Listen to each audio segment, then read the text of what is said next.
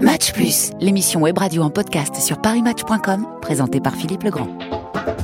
Bonjour, bienvenue à toutes et à tous. Nous sommes euh, ici pour vivre avec vous, qui êtes au rendez-vous de cette euh, journée autour de l'environnement, à l'initiative de la Caisse euh, des dépôts et en partenariat avec le Journal du Dimanche. Nous allons vivre ensemble avec cet invité pour cette regard. Au fond, vivre cette question climatique et chercher des solutions avec nos invités, car vous allez le voir, l'écologique et l'économique sont liés et les solutions à la clé aussi. Ce rendez-vous qui est en direct sera aussi à revoir, réécouter euh, en replay euh, sur le site de Paris Match, parimatch.com, dans ce rendez-vous que j'ai le plaisir d'animer qui s'appelle euh, Match Plus cet invité, cet regard pour s'interroger sur euh, notre monde aujourd'hui, euh, ce monde dans lequel nous sommes, euh, quel type de consommation, quelles solutions pour être dans ce monde plus durable. Nous allons tout de suite avec ce premier invité,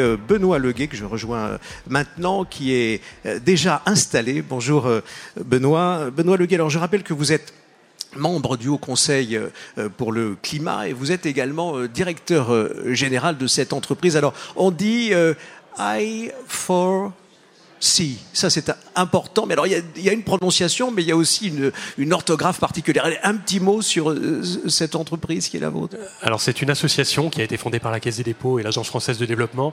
Alors, ça s'écrit I4CE et c'est Institut de l'économie pour le climat. En gros, notre mission, nous sommes une association dont l'objectif est de contribuer à aligner les flux financiers avec les objectifs climatiques.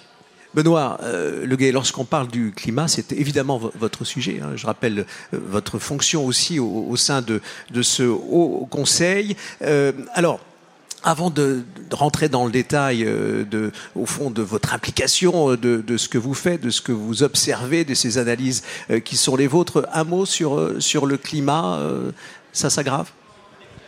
Alors, effectivement, donc, il y a un réchauffement climatique qui est en cours. Pour, faire, pour réduire ce réchauffement climatique, il faudrait réduire les émissions de façon extrêmement radicale. Euh, et en fait, radical, ça veut dire ramener les émissions à zéro en l'espace pour l'Europe et pour la France de 30 ans, d'ici à 2050. Et en même temps, il va falloir s'adapter aux effets du changement climatique, qui sont inéluctables, quelle que soit l'évolution des émissions futures.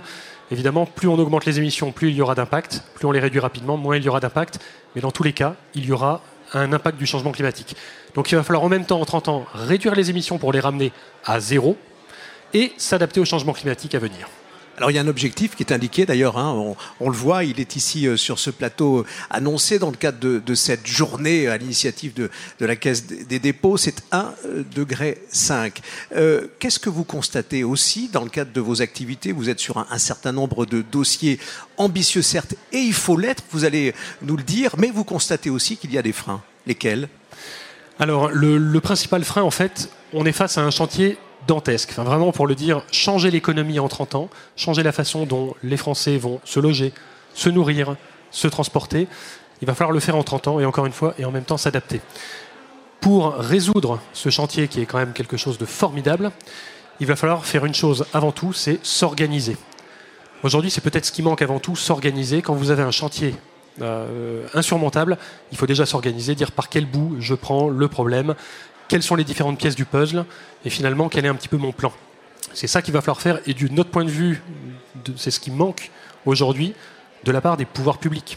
Un leadership, disons un pilote, qui, met, qui définissent des objectifs, ça on y est, qui définissent un plan, c'est-à-dire finalement une trajectoire. La planification. Hein. C'est de la planification, exactement. Quand on est sur un sujet compliqué, la meilleure chose à faire, c'est de planifier.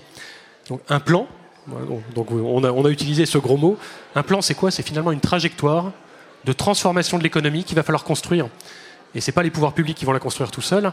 Les pouvoirs publics vont devoir la construire avec les acteurs qui vont mettre en œuvre ce plan c'est-à-dire les collectivités, les entreprises, les ménages, les institutions financières. Les ménages, c'est-à-dire au fond, c'est nous, hein, c'est euh, les particuliers, vous qui êtes avec nous et qui nous suivez euh, justement en direct euh, avec le journal du dimanche et bientôt le replay sur le site de Paris Match. Alors il faut effectivement nous, donner quelques exemples très, très concrets. L'habitation, par exemple. Alors très concrètement, ça veut dire quoi une France neutre en carbone? Ça veut dire une France dans laquelle les logements ont été rénovés bien évidemment pour consommer le moins d'énergie possible, donc ça veut dire des, rénovations profondes, euh, qui vont un peu au-delà du simple changement de fenêtre ou autre, Et en même temps, si vous avez bien suivi, on sera dans un climat qui aura changé.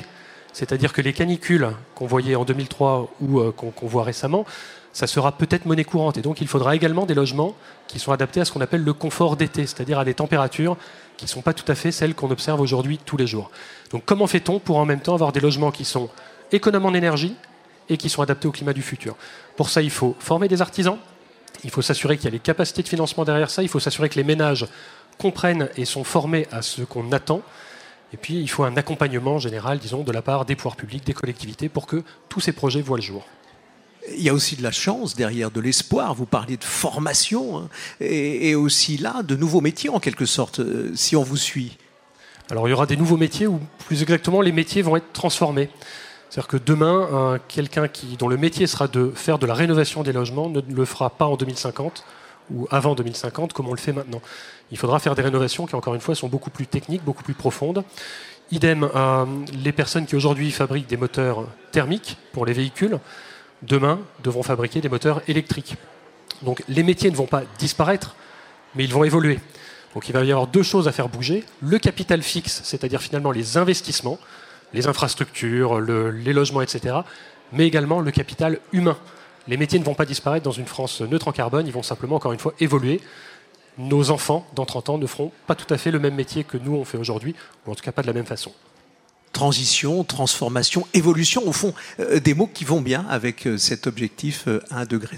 Merci beaucoup d'avoir été avec nous cet après-midi, Benoît Leguet. à bientôt pour, au fond, d'autres solutions et, d'autres évolutions aussi. Merci Olivier Sichel d'être avec nous. Je rappelle que vous êtes le directeur général délégué de la Caisse des dépôts, directeur de la Banque des territoires. Alors quand on parle des territoires, effectivement, c'est un point important. Territoire et ce qui est derrière nous, derrière moi. Objectif 1,5 degré, ça a un sens, ça résonne. Euh, au fond, alors, euh, comment la Banque des Territoires, euh, Olivier, agit-elle pour atteindre l'objectif qu'on indique ici, qui est celui de cette journée? Et puis, on essaiera, de, avec vous, de s'arrêter sur des exemples concrets. les territoires sont là et vous êtes très près des territoires. Alors, on est très près des territoires et comme l'a dit Benoît Leguet, il y a le sujet de la rénovation thermique des logements. Et vous savez, la Banque des territoires, c'est la banque du logement social. Et l'une des actions euh, que l'on fait, c'est de financer la rénovation des logements sociaux. On le fait de façon massive. Dans la période qui vient de s'écouler, on a rénové 160 euh, 000 logements sociaux. Donc vous voyez, ce n'est pas une rénovation qui est faite euh, à l'unité, c'est des programmes massifs en accompagnant nos clients qui sont des bailleurs sociaux il faut rappeler en France qu'il y a 5 millions de logements sociaux. Et, euh, eh ben c'est un parc aujourd'hui qui, euh, chaque jour, euh, pollue moins, devient de moins en moins énergétivore. Et on sait que le bâtiment, c'est la première source de pollution et d'émissions de gaz à effet de serre. Donc ça, c'est une première action. Et d'autres exemples, peut-être aussi euh, en région, euh, des actions euh, que vous pourriez, sur lesquelles il faut s'arrêter parce que c'est important d'être dans le concret de nos vies quotidiennes. Alors on va être très concret. L'autre enjeu de, la décarbonation de notre économie, dans le l'a dit, c'est moins de véhicules thermiques et donc plus de véhicules électriques. Mais vous savez quel est le frein, le premier frein pour l'achat du véhicule électrique? C'est la recharge. Est-ce que je vais avoir une borne de recharge de véhicules électriques Et par exemple, pour les copropriétaires, c'est un peu compliqué de venir devant sa copropriété et de demander un raccordement électrique. Quand on est une maison individuelle, il n'y a pas de sujet, on le branche dans son garage. Mais quand on est dans une copropriété, et beaucoup de Français habitent dans des copropriétés, c'est difficile. Et nous avons monté une filiale, Logivol Territoire, qui permet l'avance du fonds pour faire la recharge de véhicules électriques dans les parkings des copropriétés.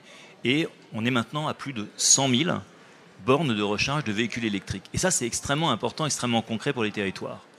Autre exemple, c'est les énergies nouvelles renouvelables. Euh, on le sait bien, euh, on a beaucoup parlé dans le contexte géopolitique du gaz russe, qui est une énergie euh, fossile, donc il faut le remplacer par des énergies nouvelles renouvelables. C'est l'hydraulique, c'est l'éolien, c'est le solaire. Il y a la Banque des territoires, elle représente aujourd'hui 10% des énergies nouvelles renouvelables en France, et elle finance 25% des nouvelles capacités à travers des parcs éoliens, à travers des parcs photovoltaïques, et puis parfois des énergies aussi plus innovantes. J'étais euh, il y a deux semaines aux Antilles, et euh, en Guadeloupe, c'est la géothermie qui euh, produit 15% de l'électricité de ce territoire, et donc de façon décarbonée.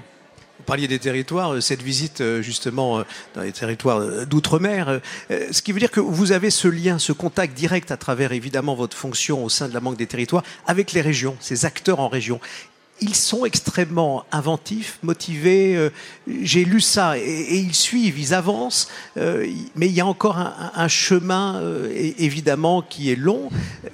mais la motivation est là. La motivation est là et, la Banque des Territoires est là pour les accompagner, les accompagner en ingénierie et les accompagner dans leurs projets.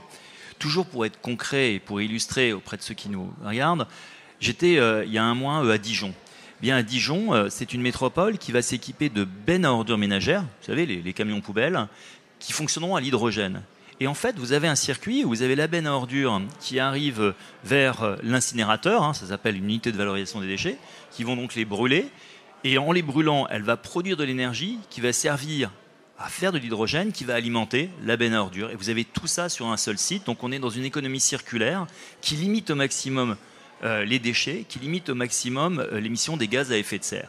Voilà, ça c'est à Dijon, mais des exemples comme ça, je pourrais vous en citer des, dizaines. Et ça montre un petit peu la créativité euh, des élus, la créativité des territoires pour trouver des solutions, et chaque fois des solutions adaptées à chacun des territoires. Il faut le dire aussi, hein, Olivier Séchel, pour ceux qui sont euh, avec nous, euh, c'est vraiment une histoire quotidienne. Euh, ce sont des gestes, c'est la consommation. et on l'a entendu effectivement avec notre premier invité, Benoît Leguet, et avec vous aussi, Olivier en région, il y a des innovations, il y a des acteurs inventifs que vous suivez quelle est, allez, euh, l'invention, on va essayer de ne pas en décevoir euh, quelques-uns parce qu'on ne les aura pas cités, mais quelle est celle qui vous a le, la plus surprise, et, évidemment, et dont vous avez envie de nous parler Peut-être la plus récente. Alors j'ai envie de vous parler vraiment de, quelque chose d'exceptionnel qui se situe euh, en Alsace et en même temps à la frontière parce que vous savez le climat, le réchauffement, on l'aura pour tout le monde. Ce ne sera pas un réchauffement en Allemagne un réchauffement en France.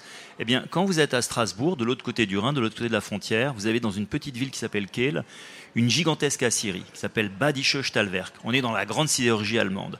Et dans cette euh, sidérurgie, il faut imaginer des cathodes grandes comme des immeubles qui, euh, à 1000 degrés, créent euh, l'acier dans une forge comme la 2 des 10 millions. Ils le font à ciel ouvert. Vous imaginez la chaleur perdue qui monte et euh, qui euh, chauffe le ciel rénant. Et eh bien cette chaleur, on va la récupérer avec un gros tuyau qui va alimenter le réseau de chauffage urbain de Strasbourg. Vous voyez l'inventivité du territoire. Vous créez une société d'économie mixte dans laquelle vous aurez le land de Bade-Württemberg, la ville de Kiel, la région Grand Est, la métropole de Strasbourg. Ce ne sont pas des projets, là, Olivier Ah non, non, non, non, c'est réalité. C'est en train d'être construit au moment où je vous parle. Et donc, euh, on va récupérer cette chaleur qui est une chaleur fatale, qui était perdue, qui réchauffait la planète pour produire de l'acier, pour euh, chauffer les Strasbourgeois. Et alors, il y en a d'autres, euh, évidemment. Et qui est derrière ces solutions euh, Tous les âges, toutes les générations euh, Parce que là, on entend dire, alors peut-être ce sont des idées fausses, et, vous allez nous le dire, que c'est aussi une histoire de génération, d'éducation et de génération. Mais derrière ces idées, derrière ces acteurs, vous croisez, c'est totalement intergénérationnel Alors, je crois quand même qu'il y a un changement de génération. Il faut être honnête. J'ai vu l'évolution maires qui pensaient que c'était plus intéressant électoralement de construire une nouvelle école plutôt que de rénover l'ancienne. Mais j'ai vu le changement sous la pression parfois de leurs enfants, sous la pression aussi euh, des récentes élections, dire non, j'ai plutôt finalement rénover l'école et, euh, et, et, ne pas artificialiser euh, des terrains pour construire une nouvelle école. Donc il y a vraiment un changement de mentalité qui, qui, est qui est à l'œuvre. Merci beaucoup Olivier Sichel d'avoir été avec nous dans cette journée ici à l'initiative de la Caisse des dépôts. À bientôt. Vous êtes arrivée, vous êtes avec nous. Bonjour, Bonjour. Euh, Marianne Louradour. Euh, merci d'être là. Euh, votre témoignage est, est, important. Je rappelle que vous êtes la directrice générale de CDC Biodiversité, lancée au fond il y, a, il y, a, quelques années déjà. J'ai entendu parler de, un mois de février 2008 entre autres. c'est important, c'est une date. Et évidemment, avant ce bouleversement du Covid, toutes les équipes étaient autour, autour de vous. Mais un premier mot, au fond, pour ceux qui sont euh, avec nous. CDC euh, euh, Biodiversité, qu'est-ce que c'est? Quelle est cette activité? Le champ d'action est, évidemment large et surtout, il pose aussi la question de cet objectif 1 degré 5. Expliquez-nous. Alors, CDC Biodiversité, c'est d'abord une filiale de la Caisse des dépôts, comme le dit son nom, CDC, une filiale 100% de la Caisse des dépôts, comme les CDC Habitat ou la 7. Et il n'y en a plus beaucoup de filiales 100% euh, Casé Dépôt. Notre particularité, c'est qu'on est entièrement dédié à la biodiversité. Et ça, c'est un choix stratégique d'être un pur player sur, sur cette activité et de concilier la restauration de la nature avec la vie économique, avec la, la, la, vie et l'économie. Euh, Pardon de vous interrompre, euh, Marianne, mais c'est vrai, il faut le rappeler. Euh, là, c'est important, je l'ai dit d'entrée de jeu dans cette introduction. L'écologique va avec l'économique aussi. Eh exactement, c'est ce que nous essayons de faire à, CDC Biodiversité. Et si on est totalement dédié à la biodiversité, en revanche, on intervient sur toute la chaîne de valeur de, la biodiversité. Donc on est euh, en conseil, en formation d'entreprises qui viennent nous voir en disant ben ça y est, j'ai compris qu'il y a une convergence des crises euh, du climat et de la biodiversité. Je comprends que j'ai euh, une atteinte. Transition égale transformation. Exactement. Je comprends que j'ai une atteinte dans la biodiversité. Qu'est-ce que je peux faire? Donc nous, on apporte du conseil, on apporte de la formation, on apporte de la mesure. Et ça, c'est un, un outil qu'on vient de, de concevoir, qui est récent, qui permet de mesurer l'empreinte biodiversité de l'ensemble d'une activité d'une entreprise. On a fait ça pour Schneider, qui va intervenir tout à l'heure euh, euh, dans, en plénière, euh, et on, on fait cette métrique sur le scope 1, 2, 3 de l'ensemble d'une activité. Puis aussi, la biodiversité, c'est très local. Et on est un opérateur de renaturation. Et donc là, on arrive, on sait faire des diagnostics écologiques, on fait de la renaturation, on suit les travaux. Et puis, on fait l'entretien, parce que la biodiversité, c'est pas du one-shot. Il faut qu'on reste, ça se fait sur 30 ans, sur 50 ans. Donc, on fait des plans de gestion, on forme les gestionnaires, et puis on reste là pour donner euh, des indicateurs euh, de la biodiversité, les objectifs, les résultats de, ce qu'on a fait tout au long euh, du chemin.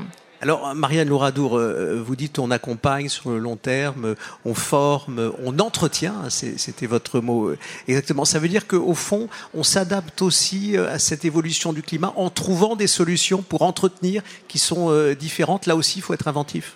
Absolument. Et euh, on, sait aujourd'hui, de manière scientifique, et il y a une convergence entre les rapports scientifiques du GIEC et de l'IBES, que les solutions fondées sur la nature sont des solutions efficaces pour lutter contre le réchauffement climatique et contre les effets du réchauffement climatique sont des solutions efficaces pour la résilience des territoires. Et donc, évidemment, il faut multiplier ces solutions fondées sur la nature pour avoir cet objectif d'1,5, pour avoir cet objectif de neutralité carbone. Il faut aussi atteindre un objectif de neutralité en termes de biodiversité et sa restauration, parce que la bonne nouvelle, c'est que si on s'y attaque, la biodiversité, on pourra la restaurer, et l'objectif, c'est plus 20% en 2050.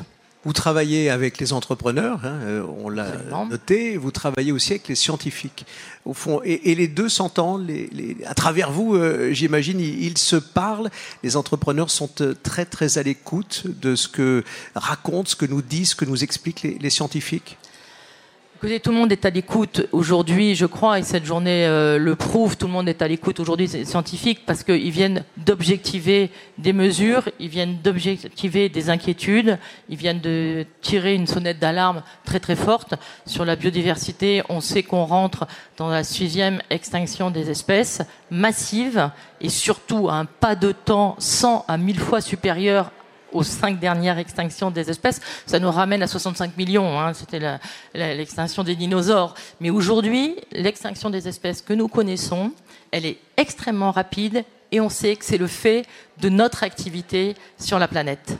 Merci beaucoup, euh, Marianne Louradour, d'avoir été avec nous euh, cet après-midi ici, autour de cet objectif 1,5 degré. À bientôt. Euh, lorsqu'on parle de l'empreinte, c'est ce qu'on a entendu avec vous, lorsqu'on parle de cet objectif, et des solutions. On va en découvrir quelques-unes avec euh, les initiatives euh, justement menées par Antoine euh, Meffre et, ses équipes. Restez avec nous, vous allez voir, c'est passionnant. Merci encore. Bonjour Antoine. Bonjour. Meffre. Alors, vous êtes président directeur général d'Ecotech Ceram. vous allez nous dire au fond ce qu'est Ecotech Ceram, mais vous qui êtes avec nous et qui nous suivez, sachez que au fond, et ça c'est important de le souligner, euh, Antoine est euh, comme parrain, euh, quelqu'un qu'on aimerait tous avoir dans, nos, métiers, c'est Bertrand Picard, l'homme de Solar Impulse, l'homme qui a démontré qu'on pouvait justement avec l'avion solaire parcourir le monde. c'est votre parrain, il est sensible à, ces solutions, les vôtres, celles qui permettent donc au fond d'être un peu plus économe en, matière de consommation et d'énergie. Il, il, est très présent, il, il est avec vous avant de rentrer dans l'explication de ce qu'est Ecotech Ceram Oui, en effet, euh, Bertrand Picard, c'est notre parrain. Euh, il nous a permis de déclencher notre augmentation de capital en 2017 suite au concours mondial d'innovation. Il promeut notre solution euh, aussi souvent qu'il le peut. On est la deuxième solution labellisée Solar Impulse. Et en fait, on s'est retrouvé avec Bertrand Picard parce qu'on a à peu près le même euh, mindset, c'est le pragmatisme. Il faut mettre en place, il y a urgence, il faut mettre en place des solutions durables et rentables. C'est ça le, la combinaison des deux. Et quand il a découvert notre solution, il s'est dit, voilà, ça, ça, fait partie du, top 10. Quoi. On l'a dit hein, tout à l'heure, l'écologique va avec l'économique. Et vous en êtes un, exemple. Alors, qu'est-ce qu'Ecotech Ceram Derrière Ecotech Ceram, si j'ai bien compris finalement l'histoire de votre entreprise, il y a euh, des solutions et des brevets? Alors, il y a des solutions techniques et des solutions financières. Donc nous, si vous êtes un industriel, on vient chez vous et on vous dit, bonjour monsieur l'industriel, vous avez de la chaleur perdue, beaucoup, environ 30% de ce que vous consommez, ça part par la cheminée. Ne vous inquiétez pas. Captez les chaleurs. Voilà, nous, on capte et on vous renvoie dans le process de l'énergie décarbonée et on finance 100% de l'installation nécessaire à cette valorisation. Donc on vous vend de l'énergie moins chère et décarbonée et c'est tout ce que vous avez à faire. Alors il y a aussi, euh, parce que vous vous appuyez hein, sur euh, des scientifiques, hein, ils sont très présents, euh, au fond, dans votre parcours, il y a aussi ce lien avec le CNRS. En effet, moi j'ai fait un diplôme d'ingénieur matériaux, j'ai enchaîné avec une thèse sur euh, la valorisation des déchets industriels pour faire des matériaux de stockage haute température. Donc euh, depuis, entre, depuis 2009, je suis au CNRS. On a eu des très bons résultats. On a décidé de transformer l'essai. Et donc on a été lauréat du concours mondial d'innovation phase 1, phase 2, phase 3.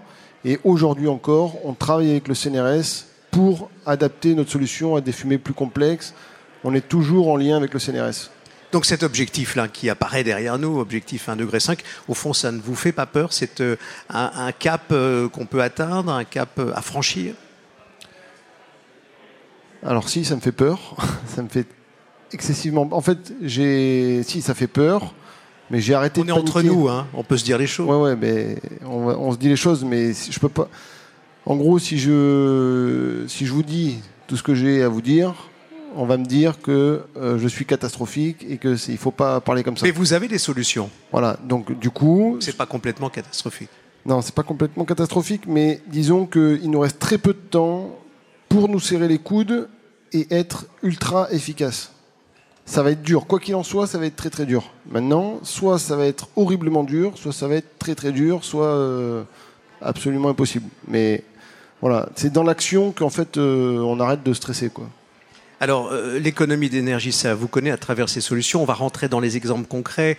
Euh, les chantiers sur lesquels vous êtes euh, vous mobilisent, ils sont nombreux. Euh, vous en avez deux à, à, nous raconter, au fond. Je pense à, à cette entreprise de céramique en particulier. Alors, j'imagine que vous faites référence à Wienerberger ou à Tegulis? Celle que vous voulez. Bon, ben, c'est à peu près le même principe dans les deux cas. Ils, fabriquent des céramiques, donc ils, ils, cuisent leurs matériaux à 1000, 1000 et quelques degrés. Et ils perdent 70%. Ils ont besoin de la chaleur. Voilà, ils consomment beaucoup de gaz, du gaz russe, pour euh, chauffer leur four à 1000, 1100 degrés. Et ils perdent 70% de l'énergie qu'ils consomment. C'est catastrophique. Quoi. Donc nous, on vient, on récupère cette, euh, les calories qui sont dans ces fumées, donc on les a passées dans un système de stockage, un accumulateur de chaleur. On récupère les calories et ensuite on, on envoie de l'air froid dans cet accumulateur qui ressort chaud et on va, euh, on l'achemine vers le séchage, parce qu'il y a une étape de séchage. Et donc là, dans un cas comme dans l'autre, on réduit de 100% les besoins de gaz naturel nécessaires au séchage en valorisant ce qui était perdu avant dans les fumées. C'est un progrès là en, matière de consommation d'énergie. Là, il y a une conservation, on capte, on réutilise, on réexploite. Alors voilà, c'est en fait c'est la, la, solution parfaite. Ça suffit pas, hein, mais c'est parfait pour l'industriel. Il paye zéro, il fait 20% d'économie d'énergie, il réduit de 400 tonnes, 450 tonnes, 500 tonnes ses émissions de CO2. Il préserve sa capacité de financement.